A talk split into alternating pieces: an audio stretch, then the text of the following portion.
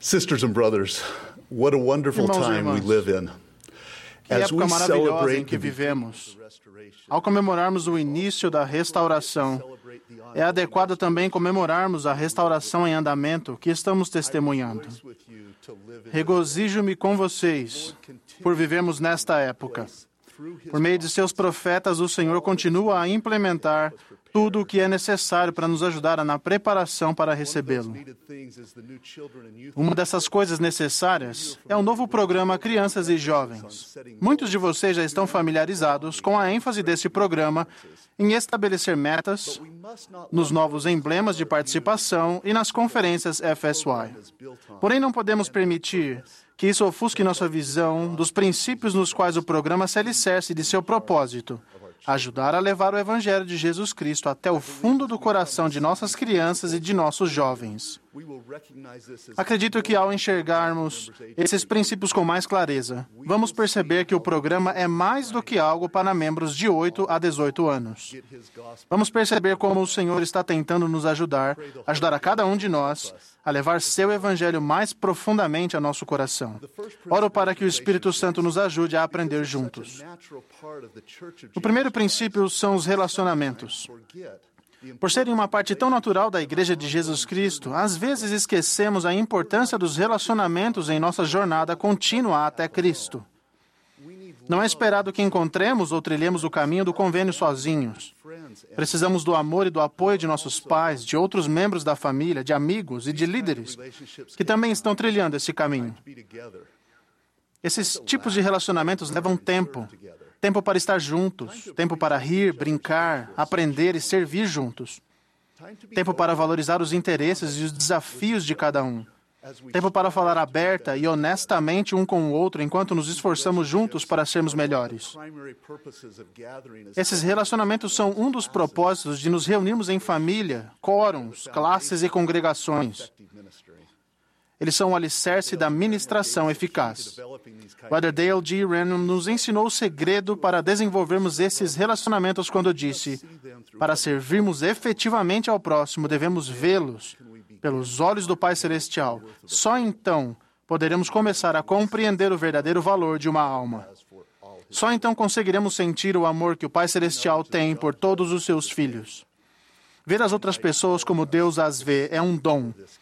Convido todos nós a buscarmos esse dom.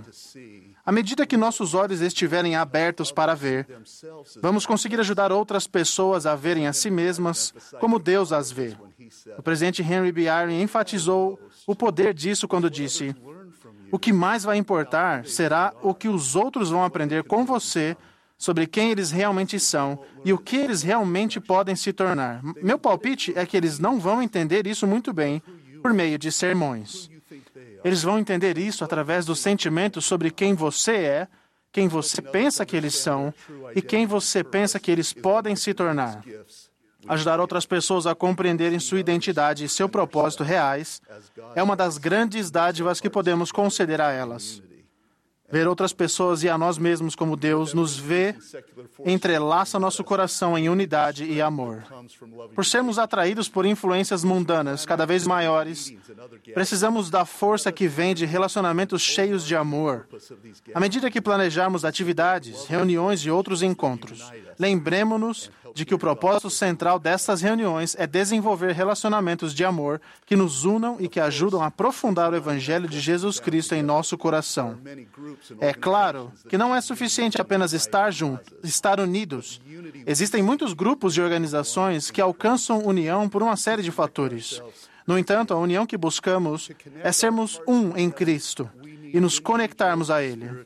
Para conectar nosso coração com o céu, precisamos de experiências espirituais individuais. Essas experiências acontecem à medida que o Espírito Santo leva a palavra e o amor de Deus à nossa mente e ao nosso coração. Essa revelação é recebida por meio das Escrituras, em especial do livro de Mormon, por meio de palavras inspiradas dos profetas vivos e de outros discípulos fiéis, e da voz mansa e delicada do Espírito Santo. Essas palavras são mais do que tinta no papel. ondas sonoras nos ouvidos, pensamentos em nossa mente ou sentimentos em nosso coração. A palavra de Deus é poder espiritual, é verdade e luz. É a maneira como o ouvimos. Ela desenvolve e aumenta a nossa fé em Cristo e impulsiona dentro de nós o desejo de nos tornar mais como Salvador, o que significa nos arrependermos e andarmos no caminho do convênio. Em abril do ano passado, o presidente Russell M. Nelson nos ajudou a entender o papel central do arrependimento na jornada de recebermos revelação. Ele disse: Quando decidimos nos arrepender, decidimos mudar. Permitimos que o Salvador nos transforme em uma versão melhor de nós mesmos. Decidimos nos tornar mais como Jesus Cristo. Esse processo de mudança, impulsionado pela palavra de Deus, é a maneira de nos conectarmos com o céu. Implícito no convite ao arrependimento feito pelo presidente Nelson está o princípio do arbítrio. Nós devemos escolher nos arrepender. O arrependimento não pode ser colocado à força em nosso coração.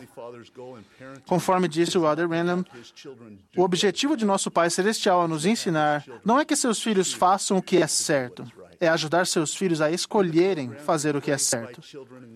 Nos programas que foram substituídos pelo programa Crianças e Jovens, havia mais de 500 requisitos diferentes a serem cumpridos a fim de receber diversos reconhecimentos.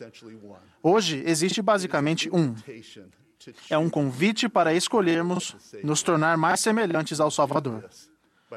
Fazemos isso recebendo a palavra de Deus por meio do Espírito Santo e permitindo que Cristo nos transforme em uma versão melhor de nós mesmos. Isso é muito mais do que um exercício de como estabelecer metas ou de desenvolvimento pessoal. As metas são simplesmente uma ferramenta que nos conectam com o céu por meio de revelação, arbítrio e arrependimento para nos achegarmos a Cristo e recebermos seu evangelho mais profundamente em nosso coração. Por fim, para que tenhamos o evangelho de Jesus Cristo no fundo do coração, precisamos nos comprometer, doar nosso tempo e nossos talentos e nos sacrificar para isso. Todos queremos viver de modo significativo e isso é especialmente verdadeiro para a, nossa, para a nova geração. Eles anseiam por uma causa. O Evangelho de Jesus Cristo é a maior causa que existe no mundo. O presidente Ezra, Taft Benson disse: Somos ordenados por Deus a levar este Evangelho todo, para todo o mundo. Esta é a causa que deve nos unir hoje. Somente o Evangelho salvará o mundo da calamidade da própria autodestruição.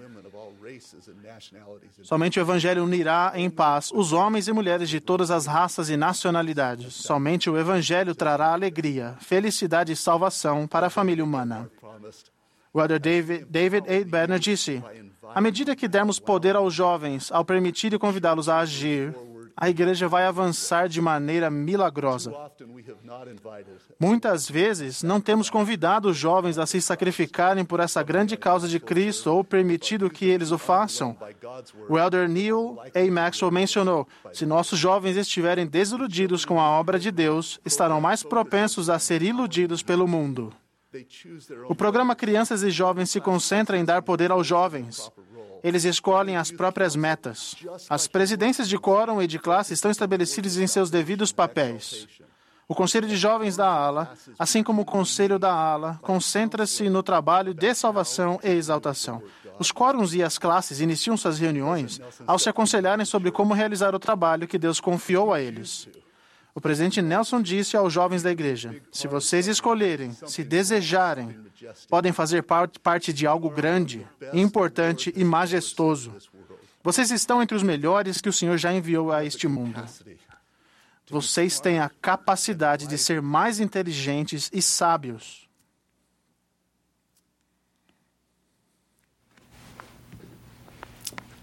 and have more impact on the E exercer uma influência maior no mundo do que qualquer geração anterior. Em outra ocasião, o presidente Nelson disse aos jovens: Tenho plena confiança em vocês.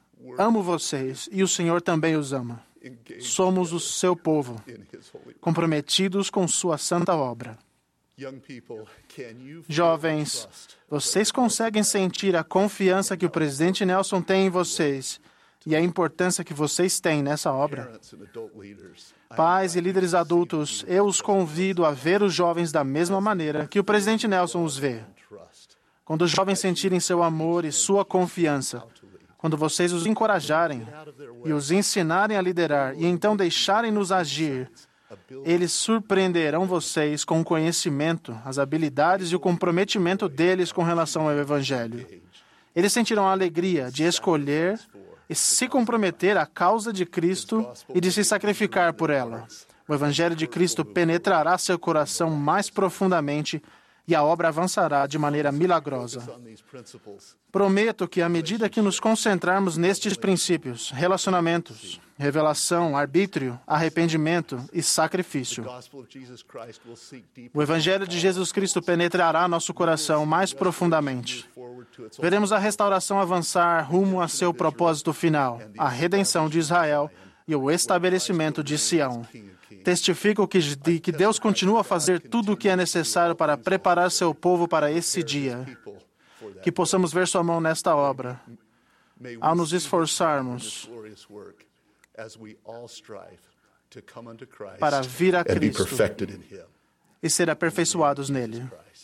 Em nome de Jesus Cristo. Amém.